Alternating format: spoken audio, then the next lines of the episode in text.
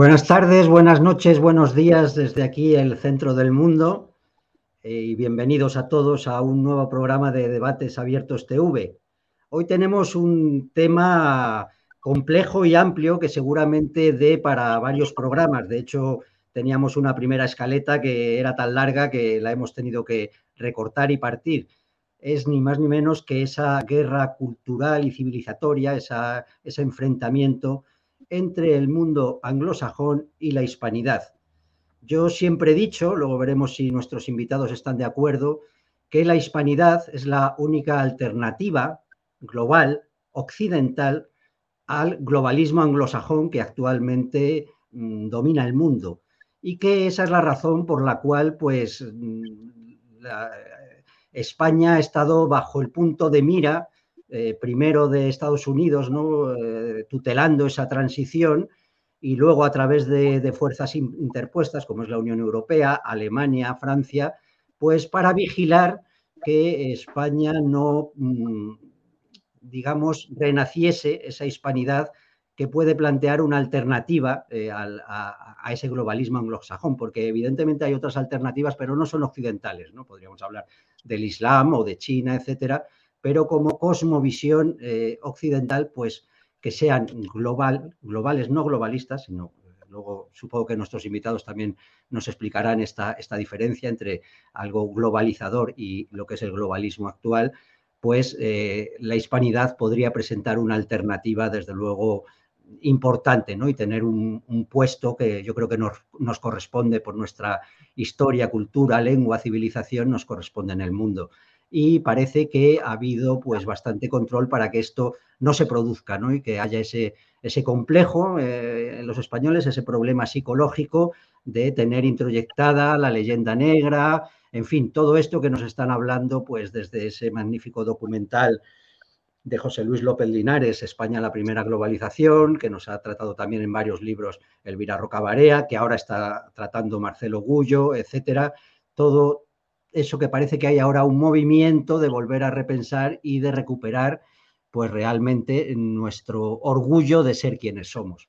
Bueno, pues para este programa tenemos a, tres analistas, yo creo, de, excepción, que seguro que nos van a decir muchísimas cosas interesantes. Os voy a presentar primero al, al que es la primera vez que participa, aunque es viejo conocido de, entre nosotros, que es Antonio Tudela. Antonio Tudela, que es jurista, es profesor universitario y es doctorando en sociolingüística hispánica y precisamente está haciendo una tesis sobre la instrumentalización política del lenguaje a lo largo de la transición. Así que, Antonio, supongo que eres un experto en analizar la lengua de víbora del régimen, esa manera que tiene de convertir en virtudes democráticas los vicios partitocráticos y en llamar constitución a esa carta otorgada, ¿no? ese texto infumable eh, al que defienden como si fuera las tablas de la ley.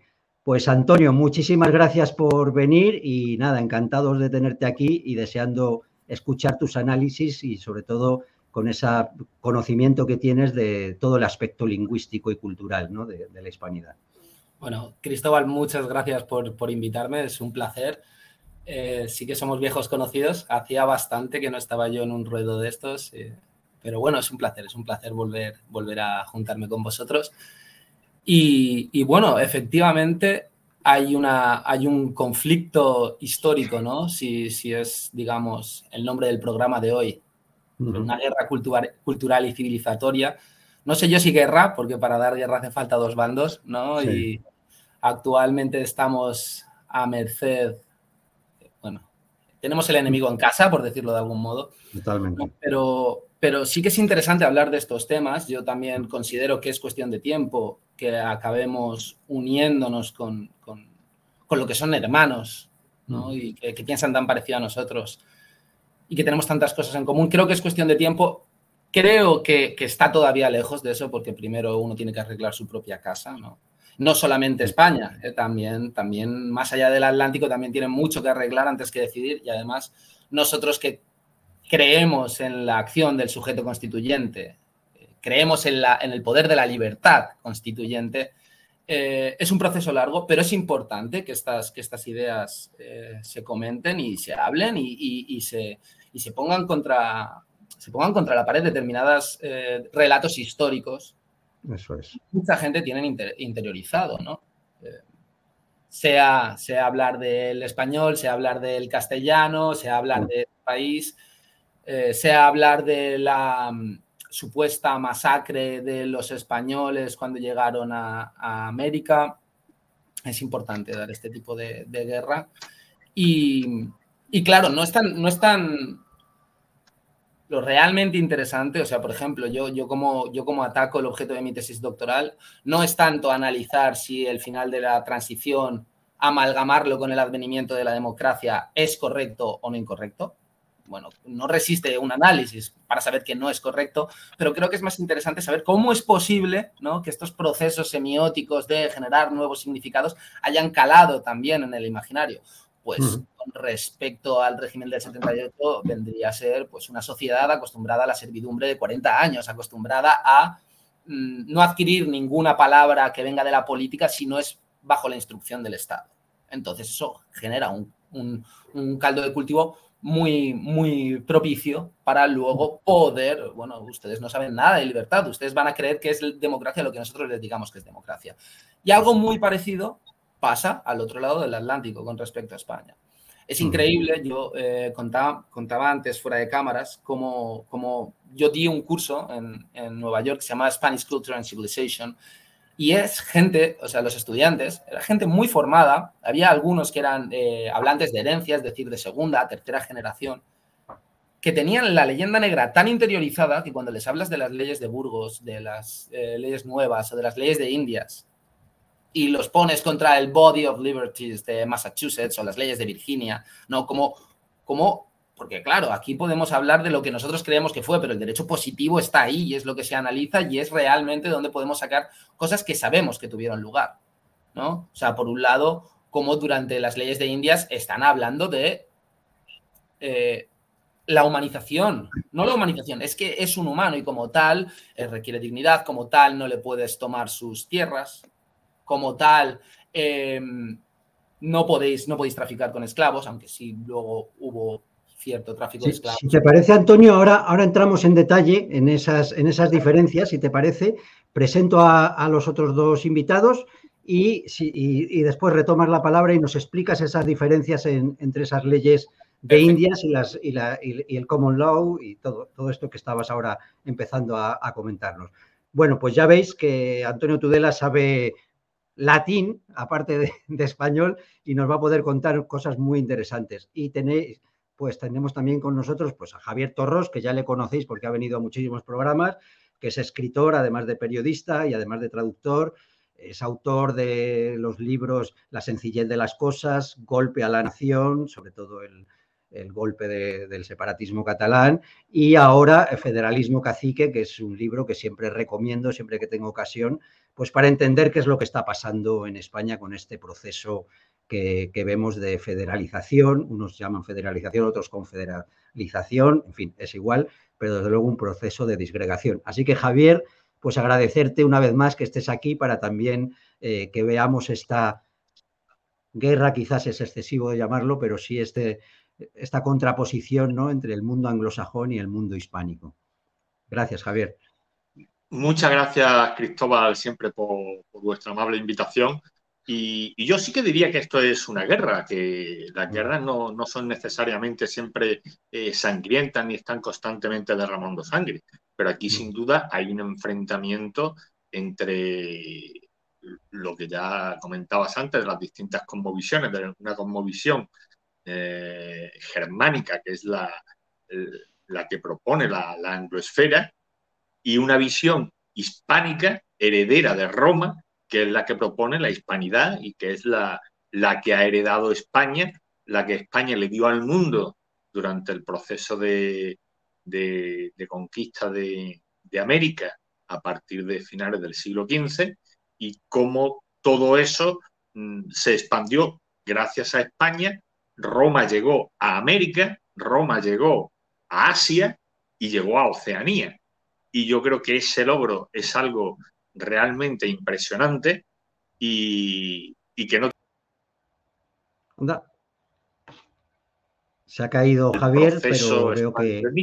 del Imperio Británico y que aún así eh, el Imperio Británico y, los defensores de la leyenda negra y, tanto personal que hay en España acomplejado y avergonzado de, sí mismo por esto, por, toda la leyenda negra que, arrastramos desde hace tantísimas décadas, pues hay que dar un paso al frente y decir, no, soy español y yo tengo mucho que aportar, mis antepasados aportaron mucho al mundo y aún nos queda mucho que aportar.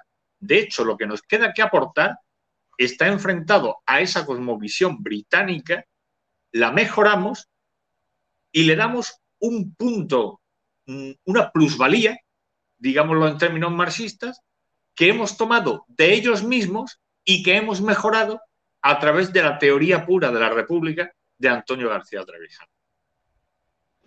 Pues muy bien, Javier por esa primera introducción. Vamos a darle la palabra a Héctor y después, ya si os parece, nos metemos de lleno en el, en el debate. Retomamos luego con Antonio con esto que nos estaba explicando de la common law y la contraposición.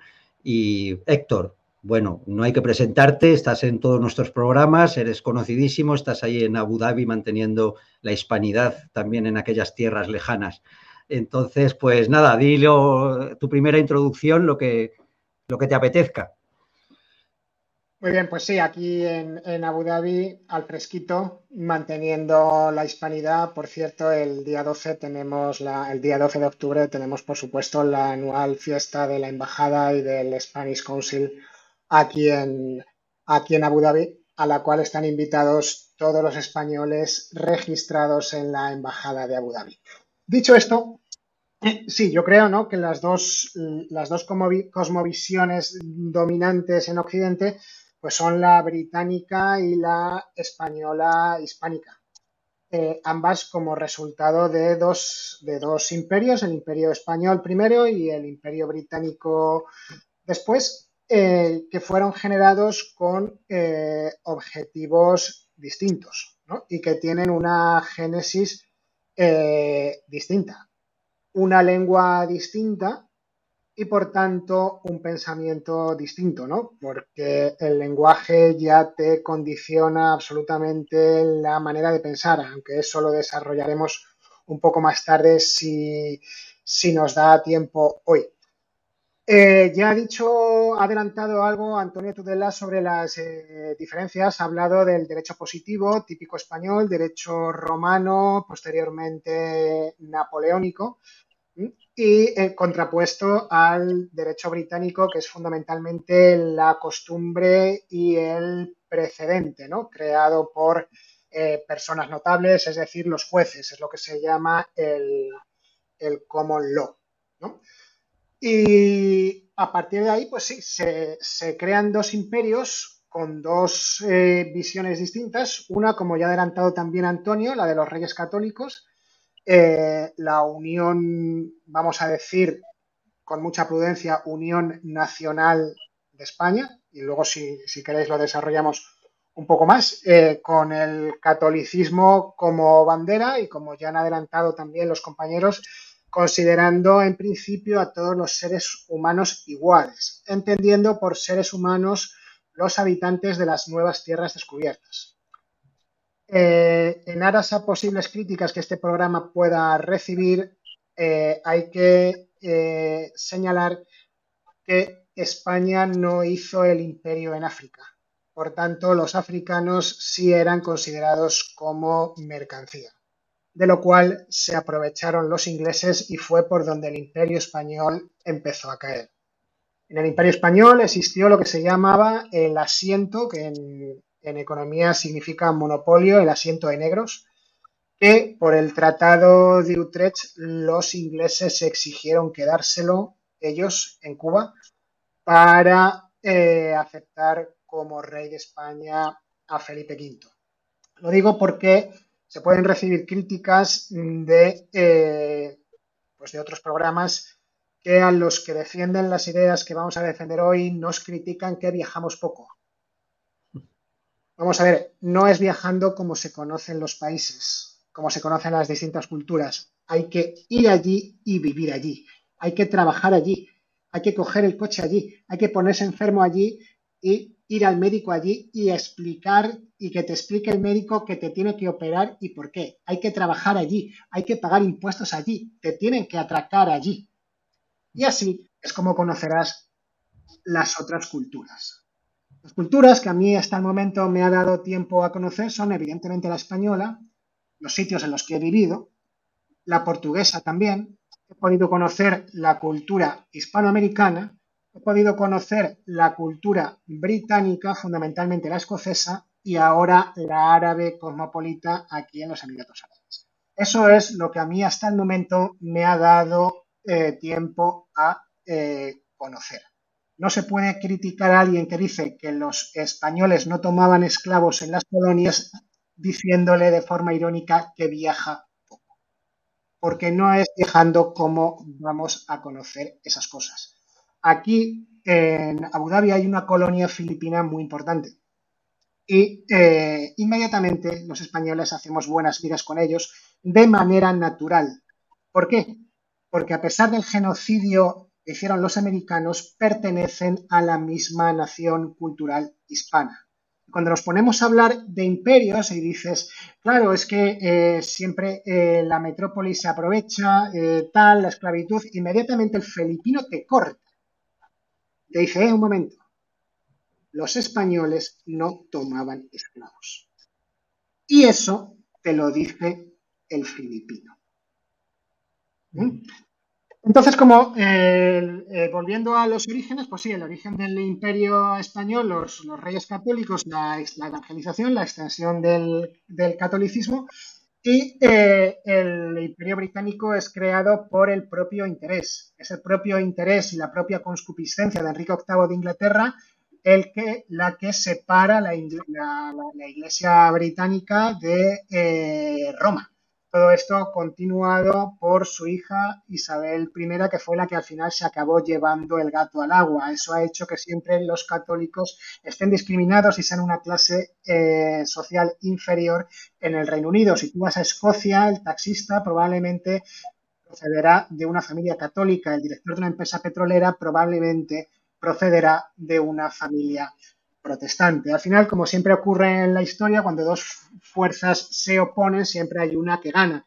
Y desgraciadamente para nosotros y desgraciadamente para el mundo, el que ganó fue el imperio británico. Y gracias a, eh, a los, que se consiguieron, los que se consiguieron independizar del imperio británico es que surgió la primera democracia formal que actualmente existe en el mundo, gracias a una guerra contra ese imperio británico, no a una propia generación del imperio del imperio británico.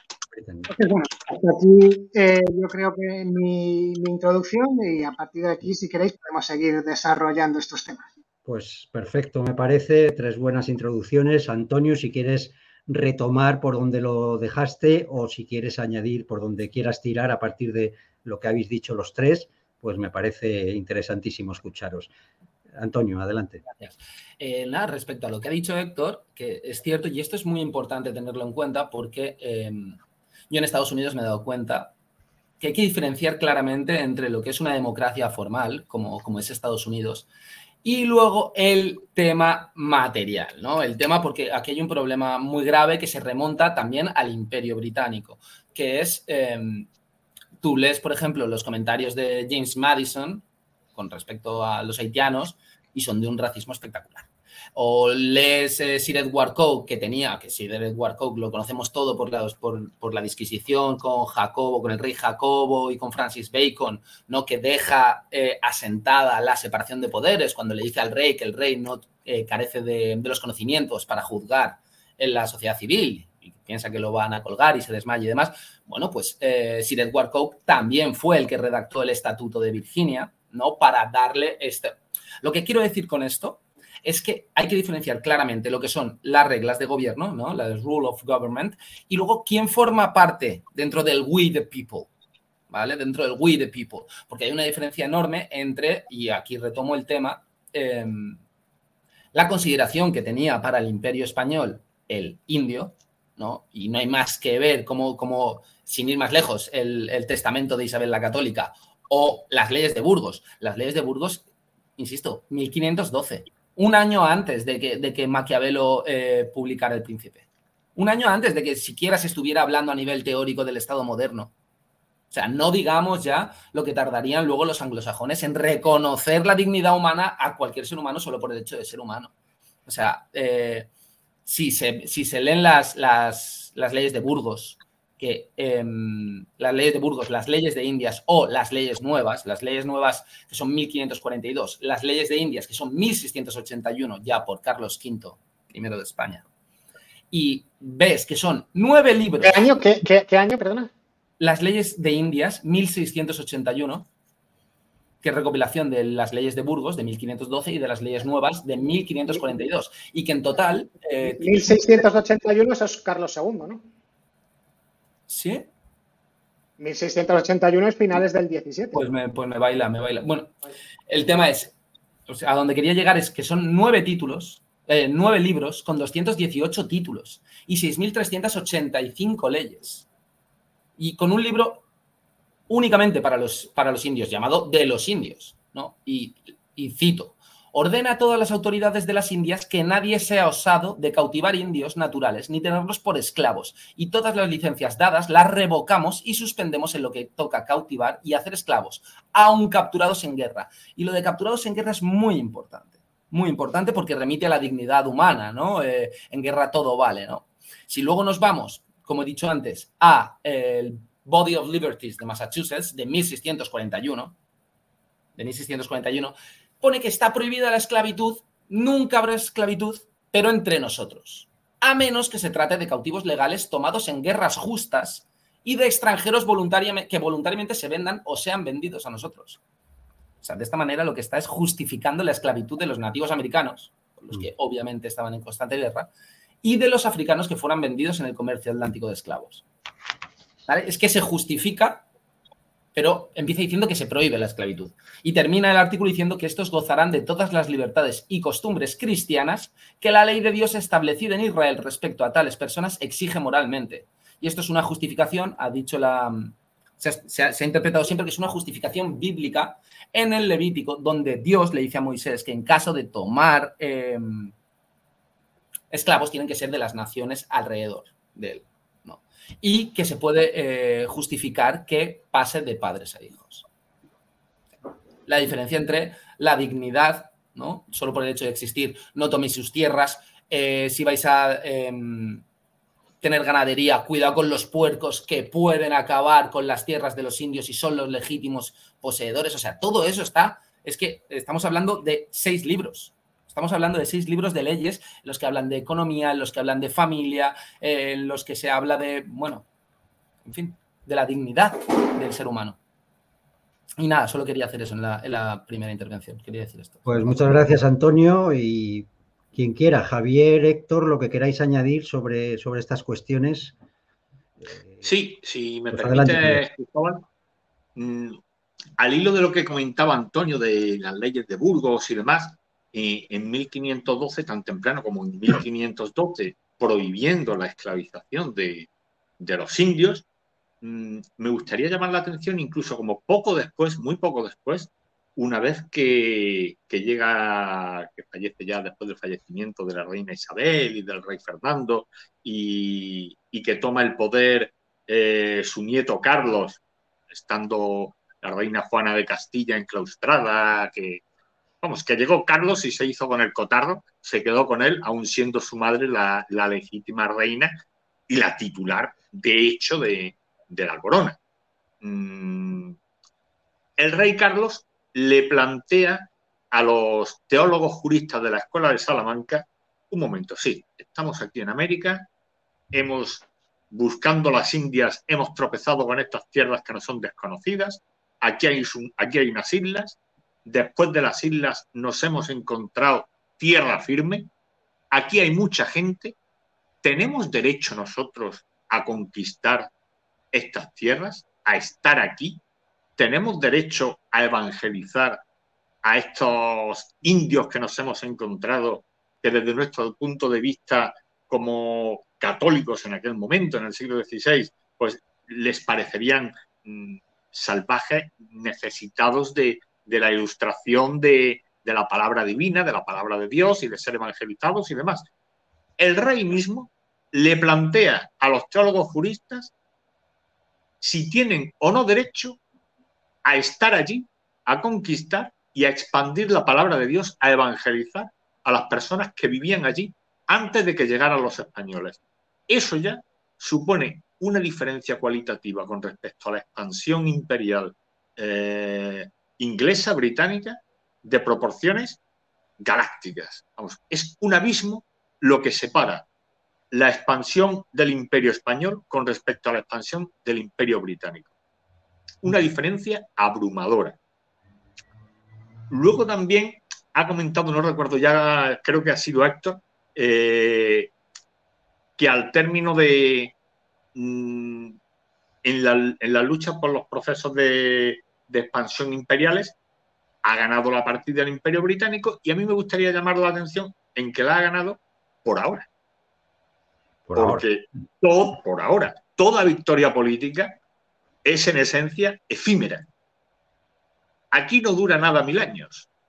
Y lo que dura mil años, mm, malamente dura y mediante corrupción y absoluta decadencia, porque nada puede durar tanto tiempo.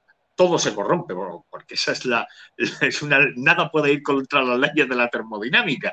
Si, si todo en el universo tiende a la entropía y al caos, pues todo tiende a corromperse y, y, si en un momento dado está en un estado de gracia fantástico y estupendo, pues ese estado de gracia no puede durar demasiado. Del mismo modo, pues el estado de gracia de Bob Dylan a, los inicios de la década de los 70, eso no podía prolongarse durante el resto de la vida. Pero bueno, tuvo su momento, fue fantástico y, estuvo bien. Pues, del mismo modo, la victoria del Imperio Británico es, será efímera por ahora y lo que tenemos es que estar preparados para darle al mundo una alternativa.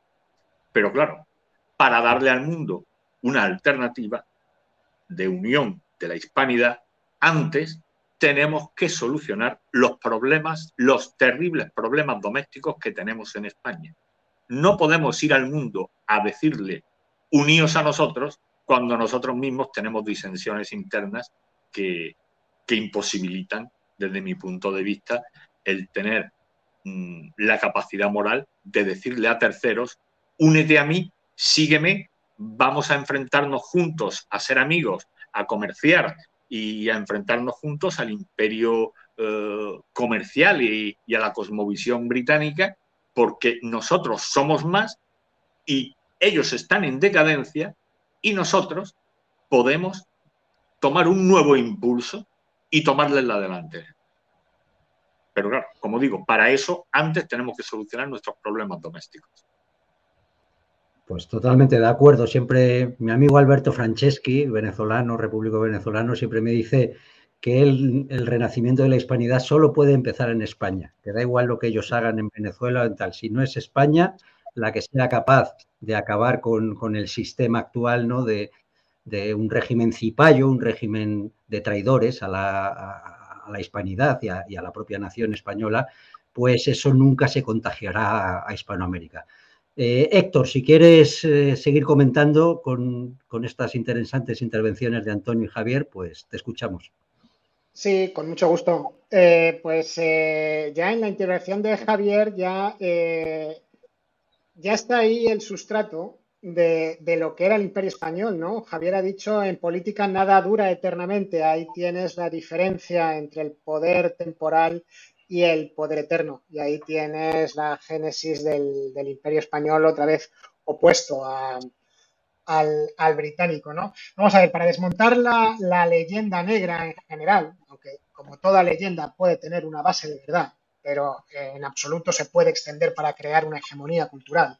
Contra eso es contra lo que hay que luchar. Lo que hay que decir es que España no conquistó México, España no conquistó Argentina, España no conquistó Cuba, España no conquistó Venezuela, no conquistó Colombia. En aquella época ni México, ni Colombia, ni Argentina, ni Cuba, ni nada de eso existía. el historiador británico Hugh Thomas, que tiene un libro enciclopédico que se titula La conquista de México. Simplemente con eso ya está tergiversando la historia y la cultura, aunque luego los hechos científicos que pueda narrar el libro sean verdad.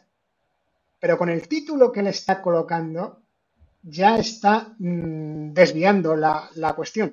Bien, dicho esto, mm, lo que quiero decir, lo que, donde quiero ahondar es en la diferencia entre la cultura británica y la cultura hispánica, ¿no? Y lo voy a eh, poner con, un ejemplo sencillo, no voy a hacer nada de metafísica, ni, ni alta filosofía, ni nada de eso.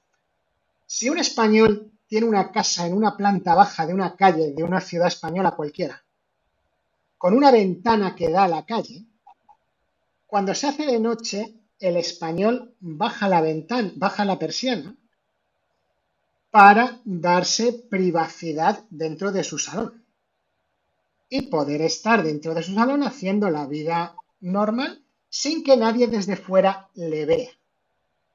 Esa es la cultura católica.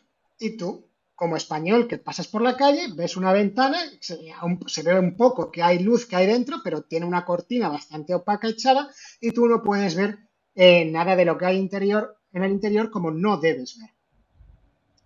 Ese mismo caso, en una cultura británica, tenemos que el británico no echa la persiana ni la cortina, sino que en mitad de la noche él está tumbado en su sofá dentro de su casa y cualquiera desde la calle lo puede ver desde la calle oscura, puede verle a él dentro de su salón con la luz encendida.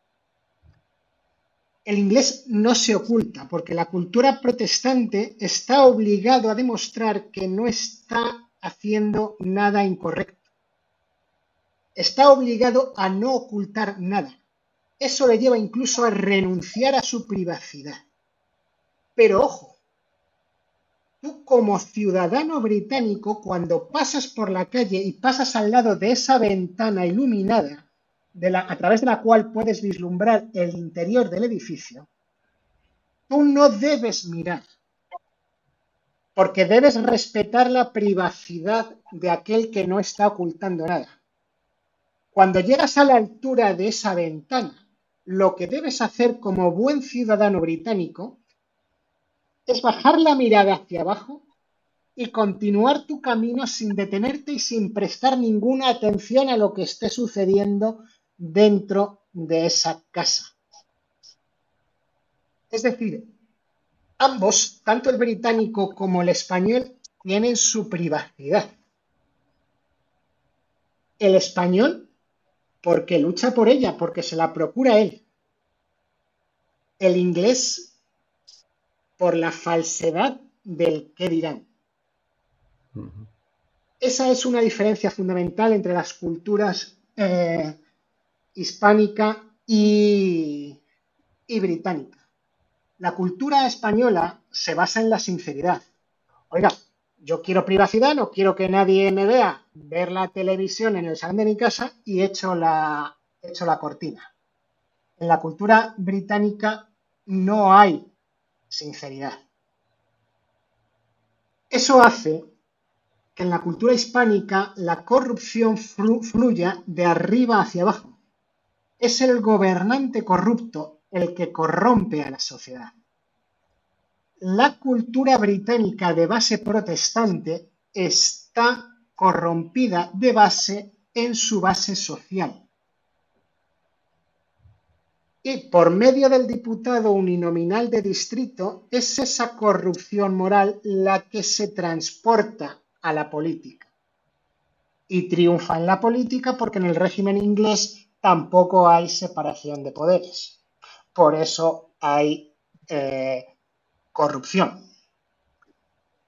El régimen liberal, por supuesto, de diputado de distrito, es de origen inglés. Y aquí en España, cuando lo hemos intentado imponer, nunca nos ha funcionado. ¿Por qué? porque la constitución material de España es diferente de la constitución material de Inglaterra. Decía nuestro maestro, don Antonio García Trevijano, cuando le decían, oye, ¿por qué no haces una constitución?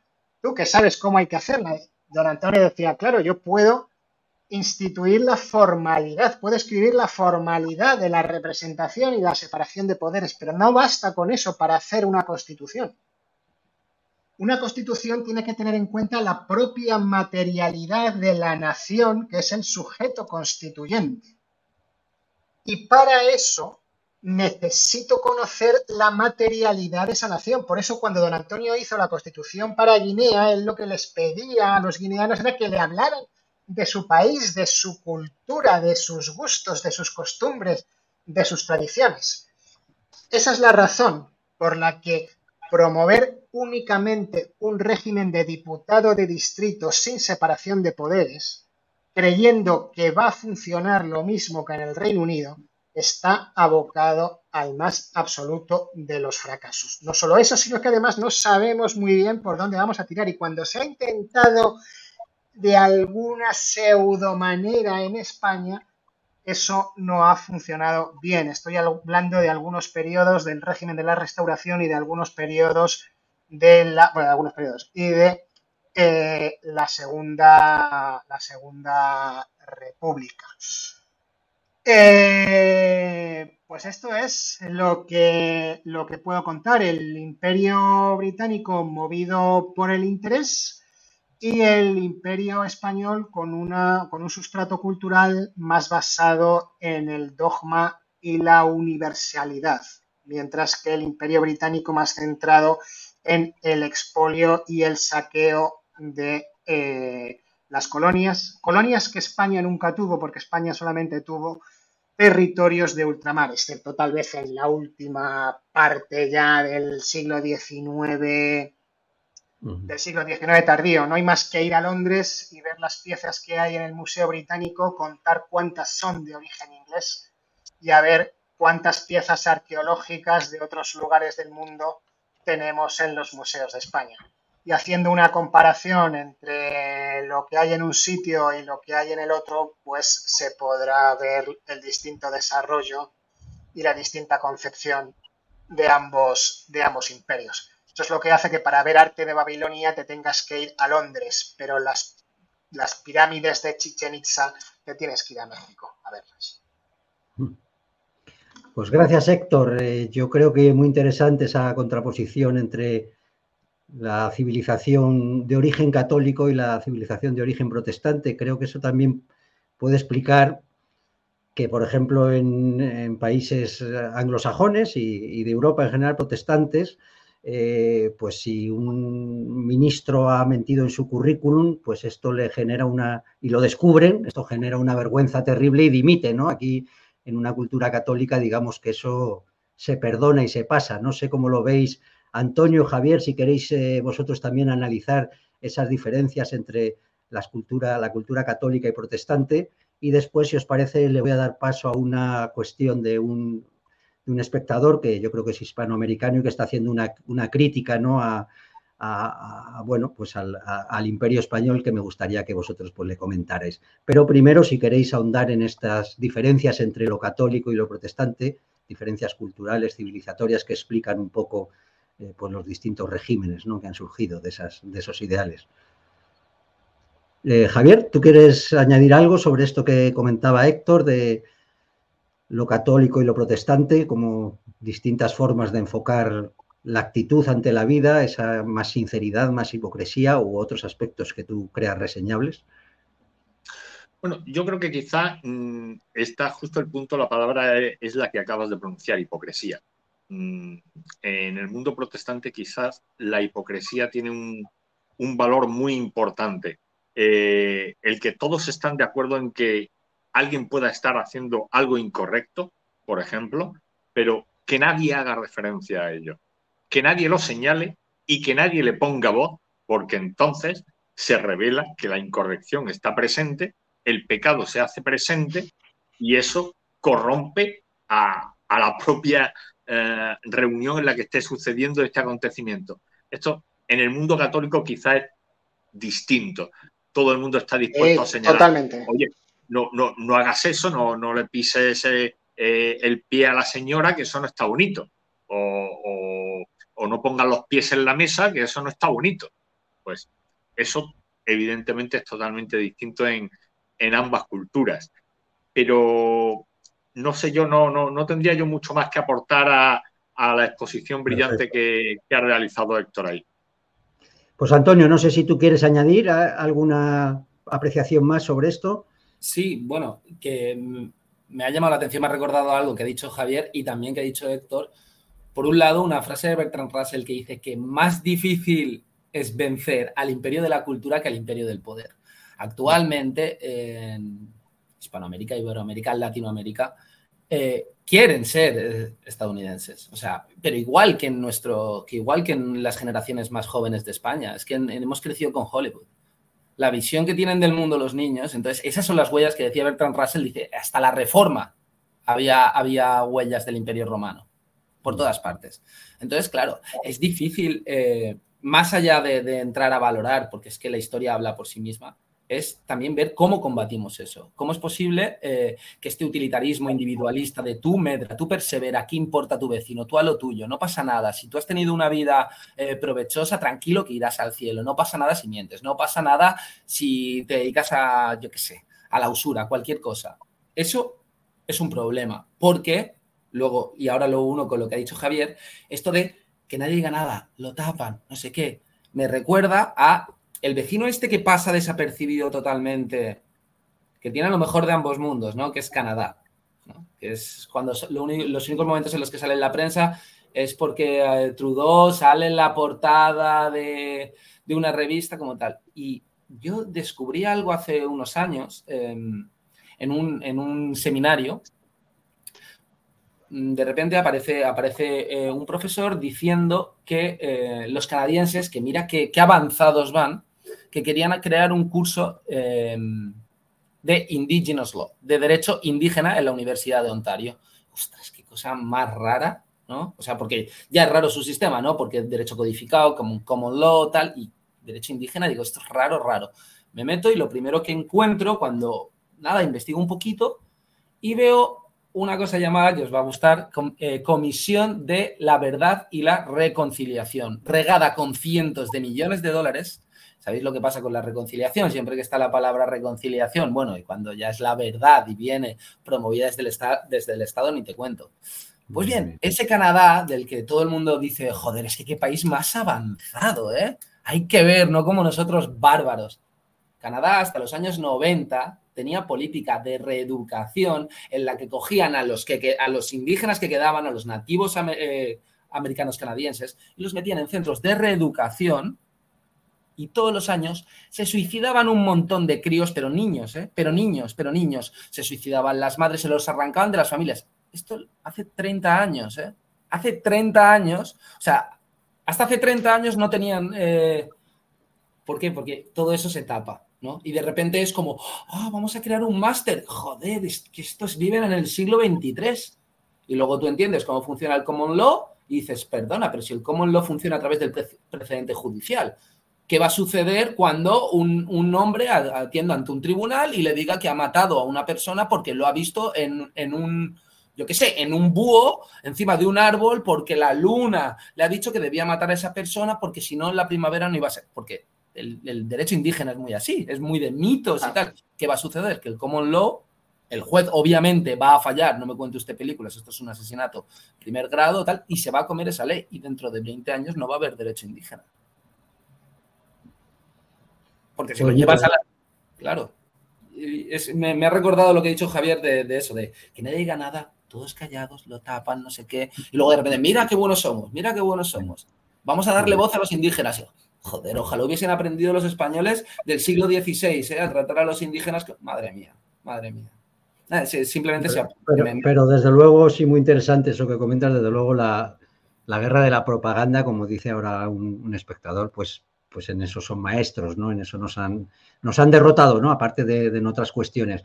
Pero antes de que pasemos al siguiente tema, me gustaría darle que, pase por aquí a Adrián, nuestro realizador, si, si puedes pasar los comentarios de AVE MDG, que es hispanoamericano, que está haciendo unos comentarios en Twitch, una crítica yo creo legítima, ¿no? Que él eh, dice pues sobre los que defendemos, ¿no? Esta, y vamos contra la leyenda negra, ¿no? Dice, el problema hasta ahora de todos los que hacen análisis de la hispanidad es que nunca hicieron nada malo.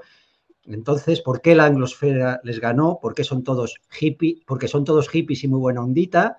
Luego eh, dice, la época del imperio español, un nativo y nacido en las colonias en, su rango socioeconómico político, ¿hasta dónde podría subir? Eh, les falta humildad, nos dice a, nosotros, ¿no? los que defendemos la labor de la hispanidad, algo hicieron terriblemente mal. Es más, su sistema monárquico, desde que hicieron su última república, quedó devastado y el de ahorita es un chiste. Eh, y luego nos dice que hagamos un análisis del mestizaje en México, que es bastante interesante porque ahora los angloamericanos están empezando a tener esa misma circunstancia. Bien, eh, en general, pues Héctor, has levantado la mano, tú quieres contestar y si Antonio y Javier quieren responder algo a este, a este oyente, pues encantado de escucharos. Adelante, Héctor. Sí, no, e, evidentemente, claro que se hicieron muchísimas cosas mal. Aquí no estamos eh, defendiendo al imperio español, aquí estamos estableciendo la contraposición entre el, entre el imperio español y el británico. ¿eh? No estamos defendiendo el imperialismo español. Claro que se hicieron barbaridades, pero este oyente nuestro, hispanoamericano, muy probablemente no tenga sangre 100% europea, sino que muy posiblemente lleve sangre eh, nativa americana por algún sitio. Hay que decirle, y esto es una probabilidad, que si la conquista de la América española se hubiese llevado a cabo por los ingleses, es muy posible que él ahora mismo no existiera y no pudiera estar realizando estos comentarios aquí. Evidentemente es elucubrar, ¿no?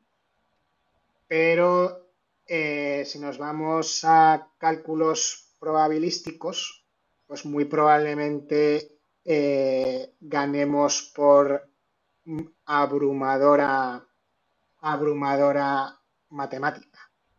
¿no? Eh, yo soy el primero que ha empezado diciendo que hubo asientos de negros en, España.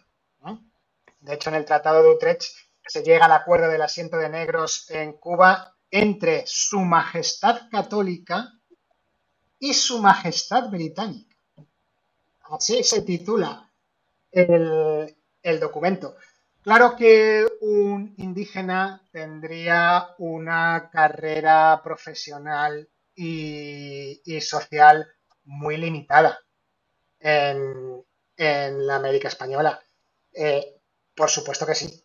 No estamos hablando de que hubiese una igualdad real. En absoluto, en absoluto la había.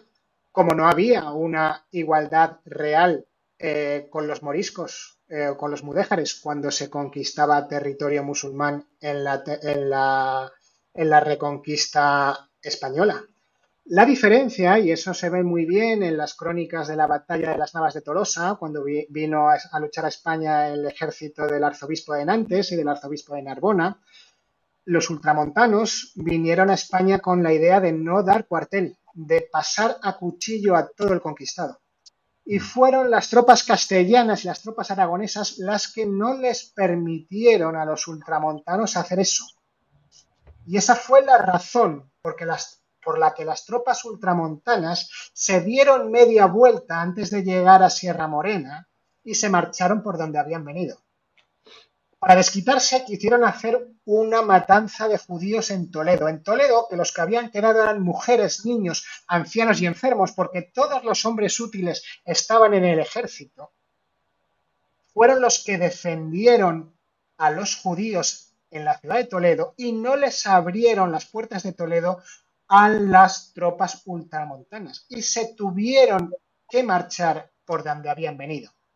Evidentemente, cuando se conquistaba un territorio a, la España musulmana, los, ciudadanos musulmanes eran ciudadanos de segunda clase, ¿no? Pero no se les exterminaba. como sí se hizo en las cruzadas, que fue con el espíritu de cruzada, con el que vinieron las tropas del arzobispo de Nantes y del arzobispo de Narbona. Pues algo similar o algo análogo se podría decir de la eh, conquista de la conquista española. Pero no hay más que echar un vistazo a las estadísticas étnicas de los antiguos territorios de la América española y de los antiguos territorios de la América ah, británica. Y los números eh, cantan por sí mismos. Pero las primeras universidades americanas fueron fundadas por españoles.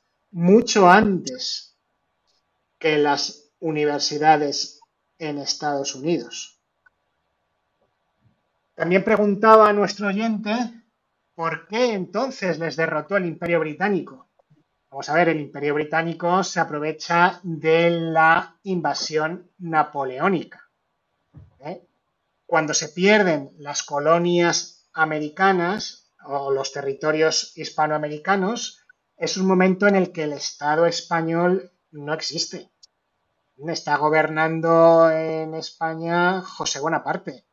Y nosotros tenemos nuestro problema de, que estamos aquí eh, dominados por los franceses y es, como decía Javier, el primer problema que en ese momento tuvimos que solucionar, como ahora tenemos que solucionar el, nuestro. Sí, aquí está Iván también, tampoco había igualdad entre los mexicanos y los otros pueblos que estaban sometidos. Vamos a ver, es que el imperio azteca es la civilización más asesina que ha existido jamás. Es que eran caníbales, es que había hombres que tomaban mujeres para tener hijos para luego comérselos.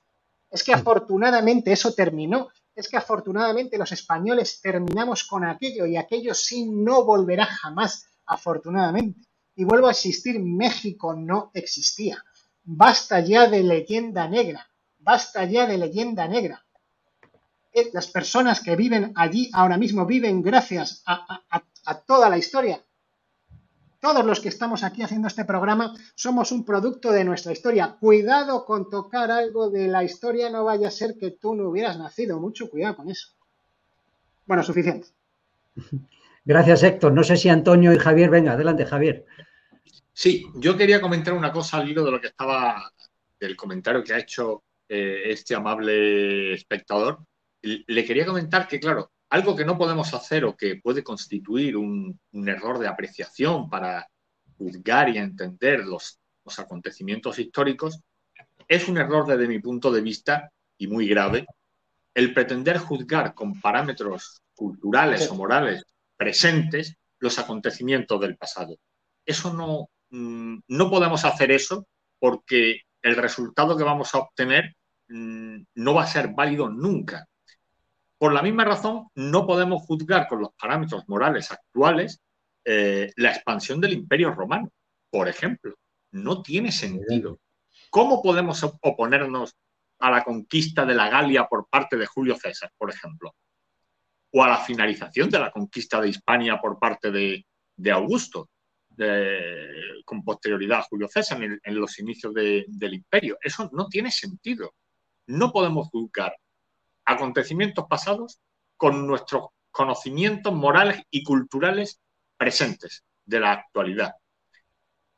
Eso por un lado. Por otro lado, había comentado también hasta qué punto podían prosperar en, la, en la, sociedad del imperio español los que fueran nativos de, las tierras de la América española.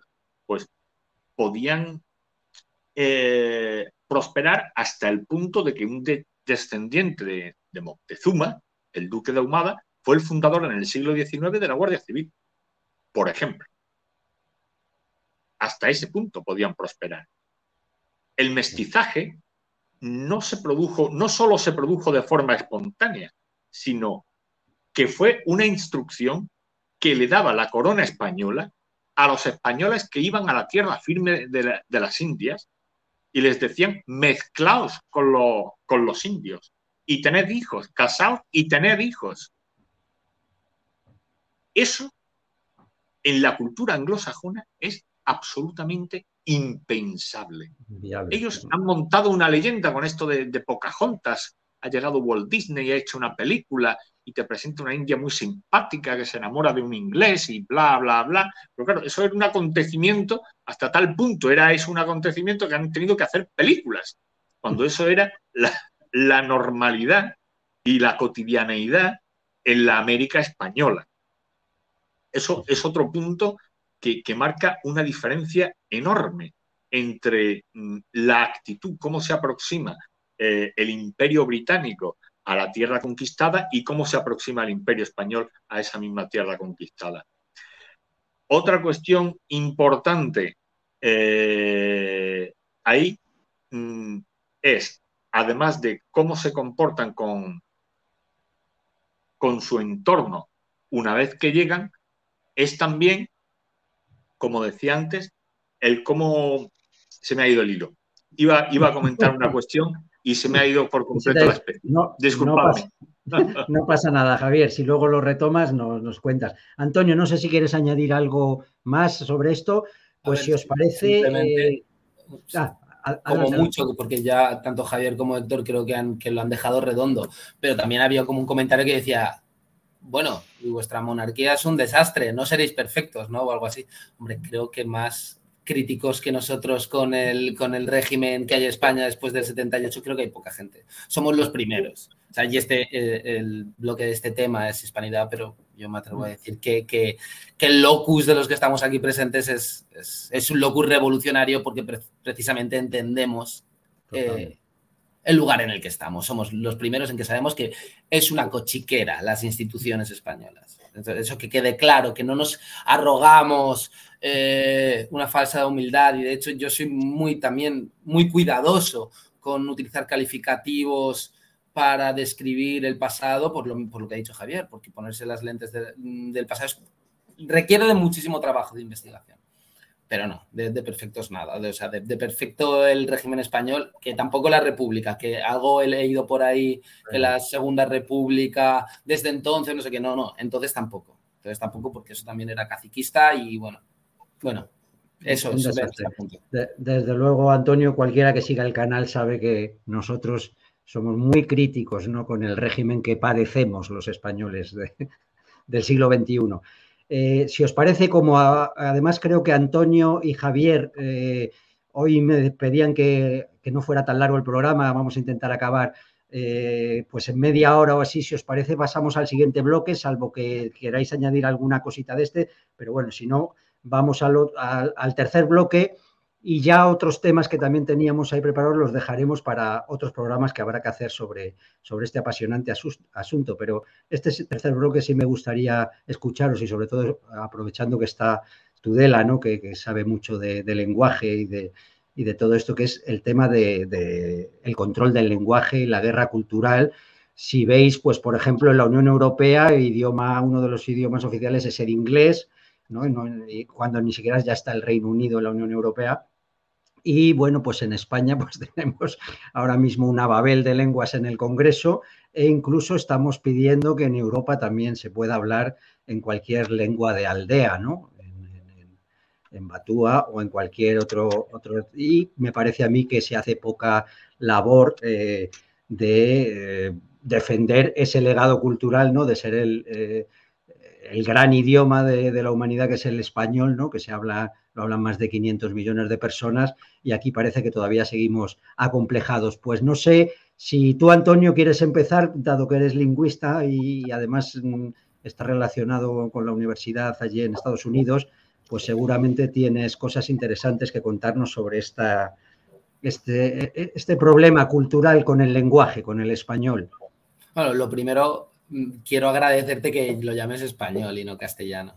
Eso yo siempre digo español, no sé, hay gente que lo llama castellano, yo no sé, mm, yo, creo que también es correcto decir castellano, pero bueno, me parece que hay... Es, una, decisión, es una decisión política, sí. puramente política, o sea, puramente política.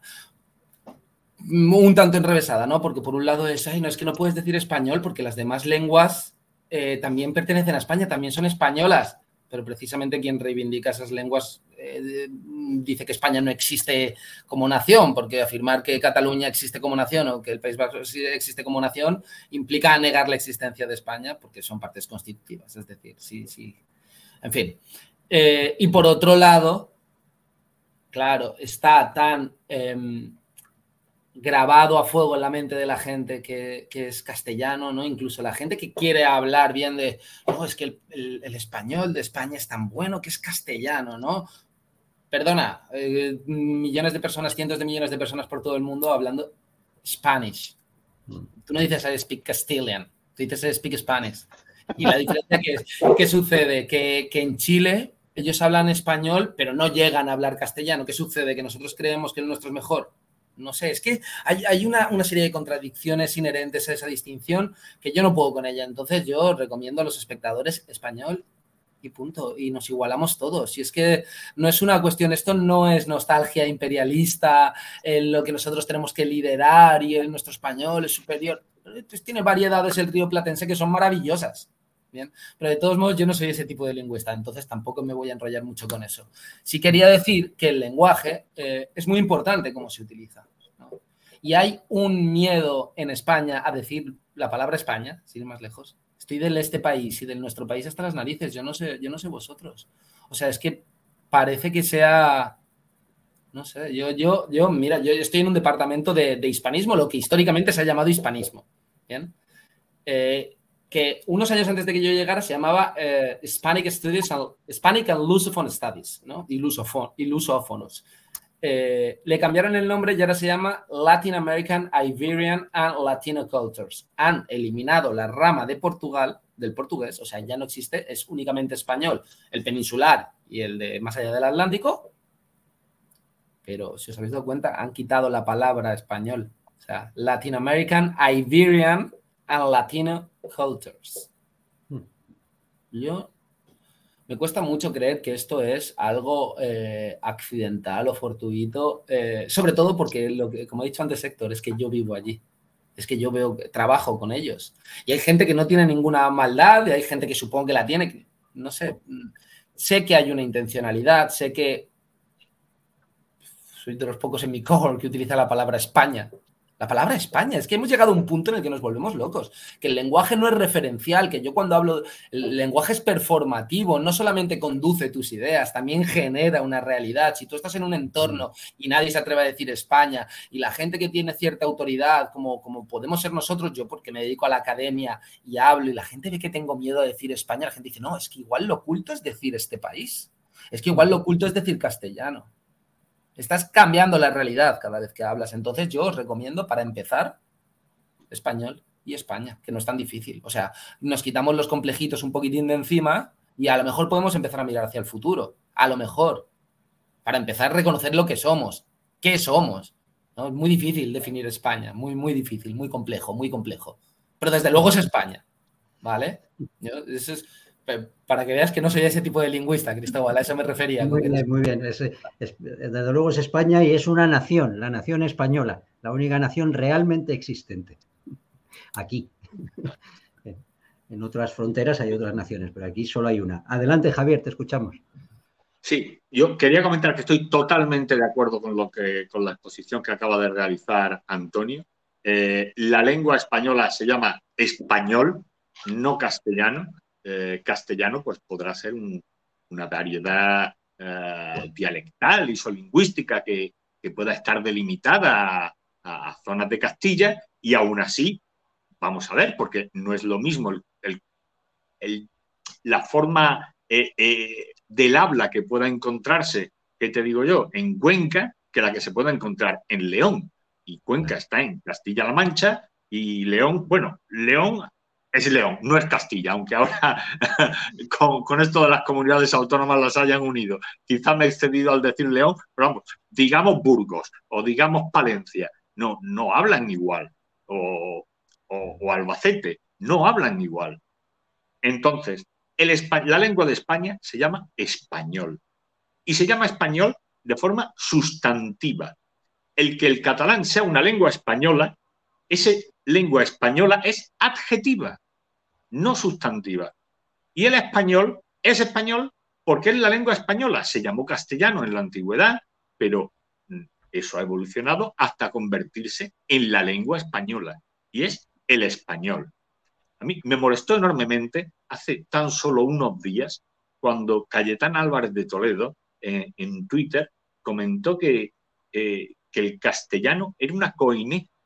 Pero es, me En primer lugar, porque llamar al español castellano, eso ya de por sí me escandaliza, hmm. porque es una cesión imperdonable a los separatistas.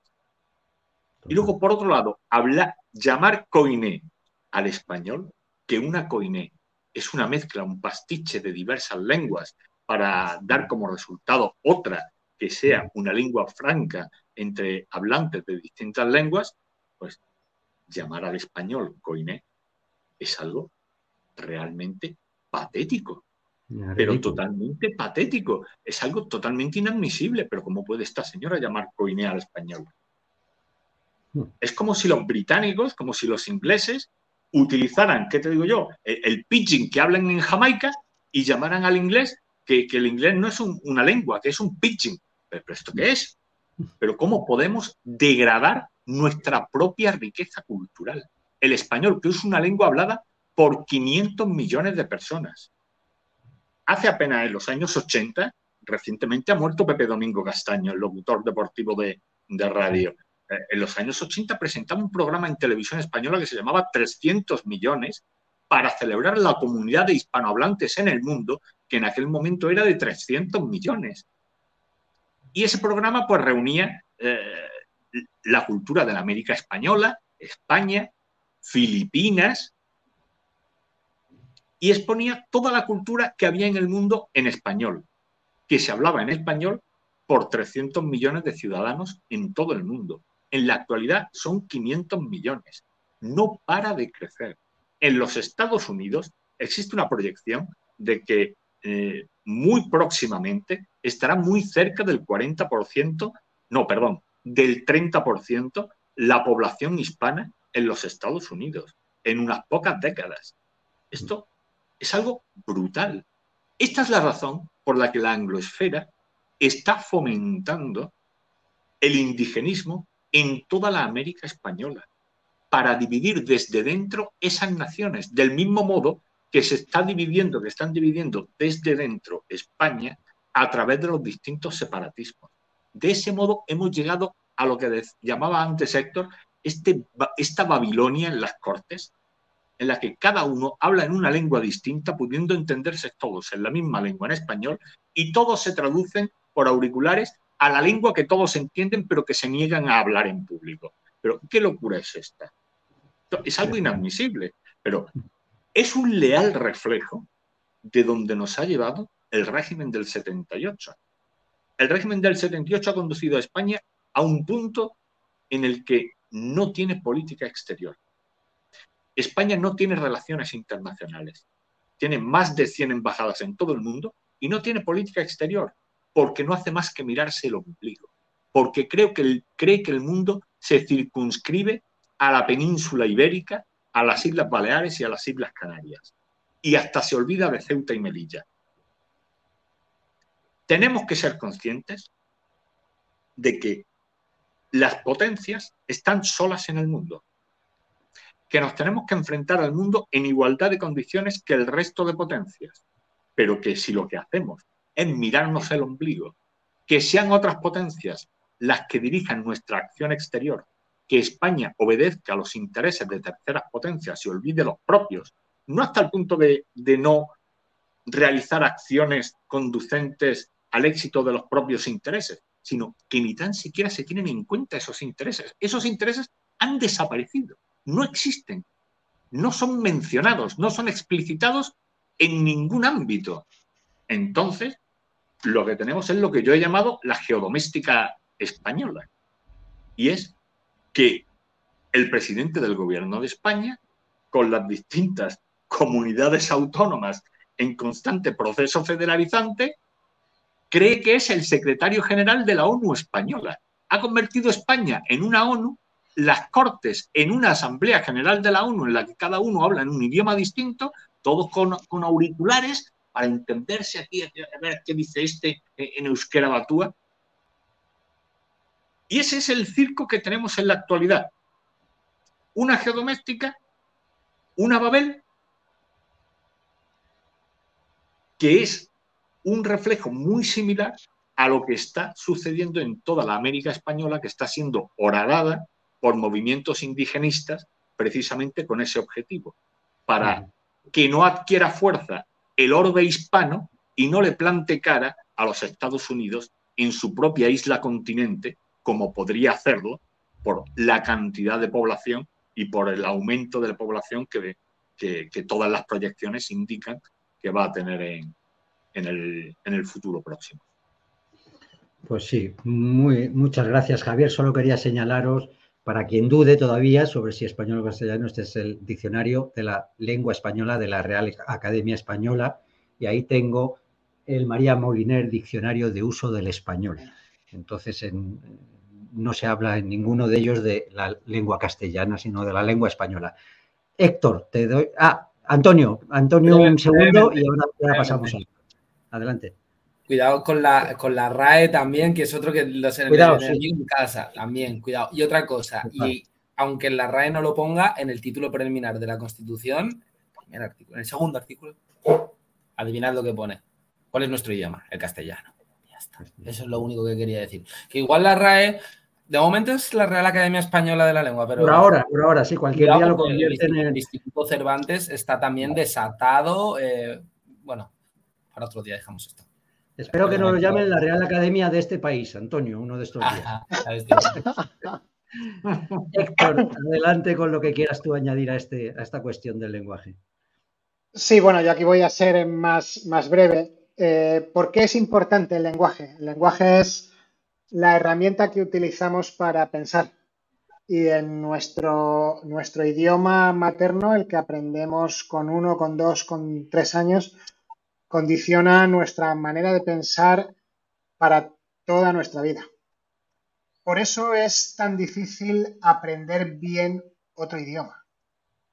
Es, una cosa es chapurrearlo y poder entender algunas cosas, y otra cosa es que te cambie el cerebro para, de estructura para poder realmente pensar como piensan los hablantes nativos de esa otra lengua.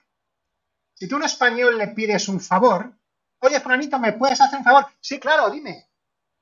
Si eso se lo dices a un inglés, el inglés no te contesta, sí, claro, dime. Te dice, if I can. El español de entrada te dice, sí, sí, sí, sí, claro que sí. Y luego, según lo que me pidas, ya te diré sí o no.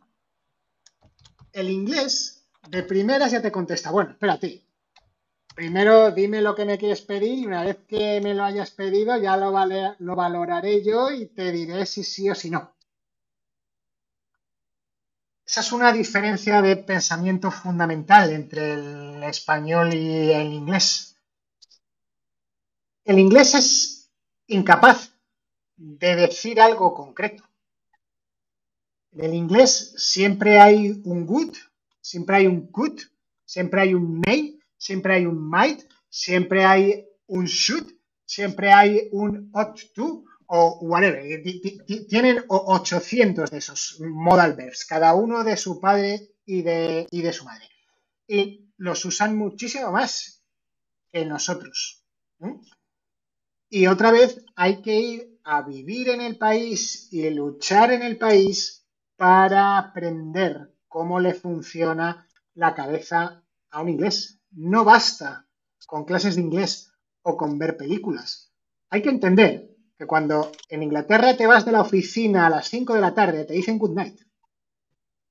Entonces, good night no significa buenas noches como te va a explicar cualquier profesor de inglés. Cuando tú saludas por la noche no puedes decir good night, tienes que decir good evening, es lo que significa buenas noches para saludar. Mientras que un profesor de inglés en España te va a explicar que eh, good night significa buenas noches. Pues no, señor. Good night, si te lo dicen cuando sales de la oficina a las 5 de la tarde, significa hasta mañana. Y esa es, por lo menos a mí, la traducción más correcta, aunque no sea absolutamente precisa, porque eso es imposible, pero es la traducción más precisa que a mí eh, se, me, ocurre. Entonces, eh, es muy difícil eh, por medio de la manipulación del lenguaje, cambiarle la cultura, a cambiarle el modo de pensamiento a una persona adulta. El problema son los niños. ¿Mm? Don Antonio tenía la suficiente capacidad para interpretar cuando, por ejemplo, Fernando Onega en la traducción, en la, en la transición, decía, le hablo desde la simpatía. Don Antonio tenía la capacidad para ser capaz de interpretar ese periodista lo que estaba marcando es una distancia entre él y el oyente. Él se estaba situando arriba mientras que estaba situando al oyente abajo. Le hablo desde la simpatía, le hablo desde el cielo. No se habla desde la simpatía, se habla con simpatía y luego puedes hablar desde tu casa, desde la oficina o, desde donde tú quieras. Es muy difícil tener esa capacidad que tenía don Antonio, pero eso era capaz don Antonio de verlo, pues ya de adulto, claro. Eh, si desde pequeño te han estado diciendo eso, te han estado hablando desde la simpatía, desde pequeño vas a tener admitido el otro te habla desde una posición superior. Y el otro te domina, por tanto, ya durante toda tu vida. Y tú inconscientemente eres inferior al que te habla desde la simpatía, o te habla desde el cariño, o te habla desde la consideración. Yo soy el que a ti te da el cariño, yo soy el que a ti te da la consideración. Eh, por eso el dominio del lenguaje interesa tanto a los políticos. Y esa es la razón por la que los políticos, sobre todo a lo largo de las últimas décadas, han querido cargarse las humanidades. Yo no sé quién fue el imbécil que hizo la separación entre ciencias y letras en la enseñanza. La lengua es ciencia pura. El estudio de una lengua es pura ciencia. Lo que es el sujeto, lo que es el verbo, lo que es el predicado, lo que es un adjetivo, lo que es un complemento, tal, eso es ciencia pura. Otra cosa es el arte. Y otra cosa es que para producir arte tú necesites dominar ciertas técnicas. Para producir literatura tendrás que dominar el lenguaje, para producir pintura tendrás que dominar el, dibujo técnico, y, es tremenda la diferencia entre un pintor que dominaba a la perfección el dibujo técnico, que a mí, desde eh, todo lo ingeniero de caminos que tú quieras que yo puedo ser, eh, todo, toda la geometría y, todo eso, Dalí a mí me pegaba 100 vueltas en dibujo técnico, señores. Y eso hay que reconocerlo. Por eso es el mejor pintor del siglo XX porque dominaba la técnica. Los que no dominaban la técnica eh, pueden pintar otras cosas que no tienen ningún valor. Pues hay que dominar el lenguaje como técnica, no solo para producir arte, eso quien lo pueda producir, yo no, por lo menos en este momento, pero sí para ser capaz de pensar eh, por ti mismo y ser capaz de conducirte en la vida. Está silenciado, Cristóbal. Me han, silenciado porque hacía ruido con el teclado. Gracias, Héctor. Mm, decía que nos quedan apenas 10 minutos. Eh, seguramente, eh, a ver, hay un montón de cuestiones que está poniendo oyentes y además tenemos muchas más cuestiones para tratar. Yo creo que tendremos que hacer más programas eh, sobre, este, sobre este asunto. Sí, hacemos otro porque no hemos, no hemos terminado, quedan puntos claro, hay, pendientes mucho que, añadir y sobre todo en esto, ¿no? En esto, este último punto que habéis estado tratando.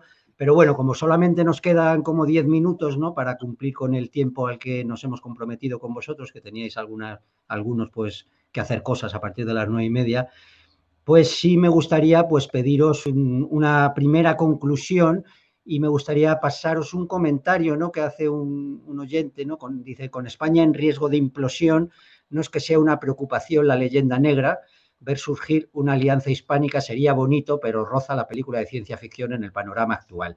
Entonces, por llevarlo un poco al, a siempre que nos gusta acabar con algo práctico, ¿vosotros lo veis viable? ¿Veis alguna manera de, de conducirlo hacia aquí?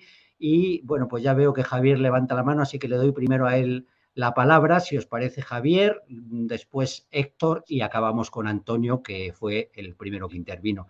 Adelante, Javier. yo, yo, he acabado, Cristóbal, prácticamente. vale, pues entonces. No te preocupes que acaben ellos dos y por mí. perfecto, pues entonces, Javier y Antonio, os escuchamos lo que queráis comentar sobre esto o también si se os ha quedado algo por decir de, cualquier otro de los bloques. Adelante, Javier, te escuchamos. Sí, muy brevemente, en referencia a, lo que comentaba este oyente, sí, es cierto que, evidentemente tenemos que solucionar, en primer lugar, los problemas internos que tenemos en España, pero mm, la posibilidad de potenciar mm, una comunidad hispánica mm, es perfectamente factible, perfectamente viable. Lo que hay es que tener la voluntad de realizarlo, de llevarlo a cabo. Lo que es necesario es que tengamos, en primer lugar, solucionados los problemas domésticos que tenemos, como decía anteriormente en una intervención anterior, que son terribles. Una vez que tengamos esos problemas solucionados, podremos, en primer lugar, establecer una serie de objetivos en política internacional.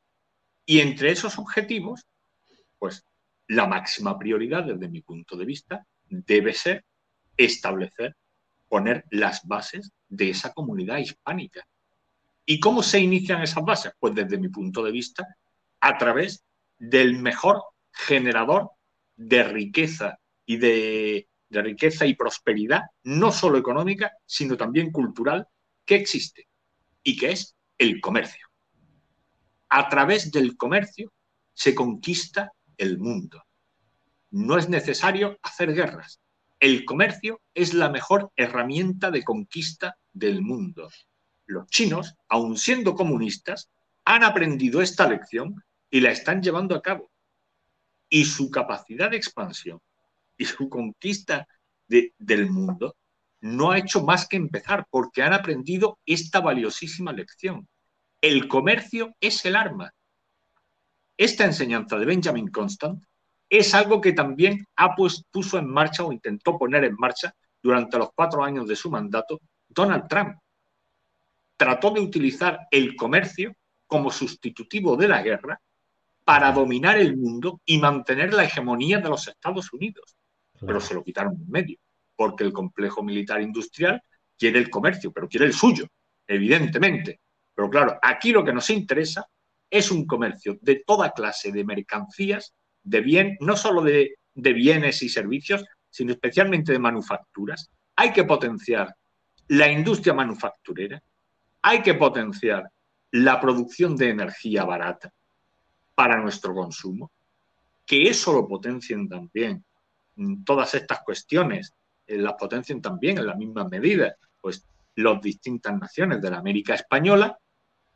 Y, y, esas serían las bases que habría que poner. Por supuesto, esto no son cosas que se puedan realizar en una lo que se llama una legislatura en cuatro años o, o, en diez años. Estos son carreras a largo plazo. Estos son cosas que nosotros no vamos a ver, que, pero que tenemos que poner las bases para que lleguen a verla un día nuestros hijos o nuestros nietos. Mm. Porque si las cosas no se comienzan a hacer, desde luego no finalizan nunca, ni se cumplen nunca, ni se alcanzan nunca ningún objetivo. Hay que comenzar. Y todos los caminos comienzan siempre en el mismo sitio, con un primer paso. Y ahí lo voy a dejar, con ese primer paso necesario. Muchas gracias, Javier. Y desde luego empieza por uno mismo, ¿no? Cada uno tiene que dar ese primer paso y ver, y ver si, llegamos a, una meta, ¿no? Antonio, te escuchamos lo que quieras comentar sobre esto, conclusiones, cómo crees tú que, habría que, trabajar para revertir el lamentable estado de la hispanidad en España y en, América. A ver, hay, una noticia buena y una mala. La mala, la que todos sabemos, lo que he dicho en mi primera intervención, Mm, no solamente es España la que necesita ordenarse para poder firmar tratados, también son nuestros hermanos americanos los que necesitan reorganizarse de alguna manera. Em, la buena noticia es que las abuelas puertorriqueñas juegan al dominó igual que nuestras abuelas a la fresquita y eso lo van a seguir haciendo. Entonces ese vínculo no se rompe, no se pierde. Entonces, yo sí creo que es cuestión de tiempo, pero creo que es cuestión de tiempo eh, tratados de comercio con, América como por el Mediterráneo.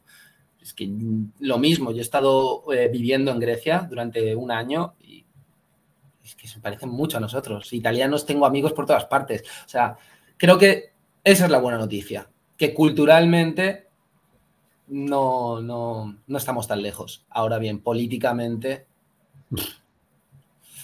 Pero bueno, pero bueno, que es que lo ha dicho Javier muy bien. Todo empieza por un paso. Todo empieza por un paso. Entonces, ahí seguimos. Estos programas son necesarios.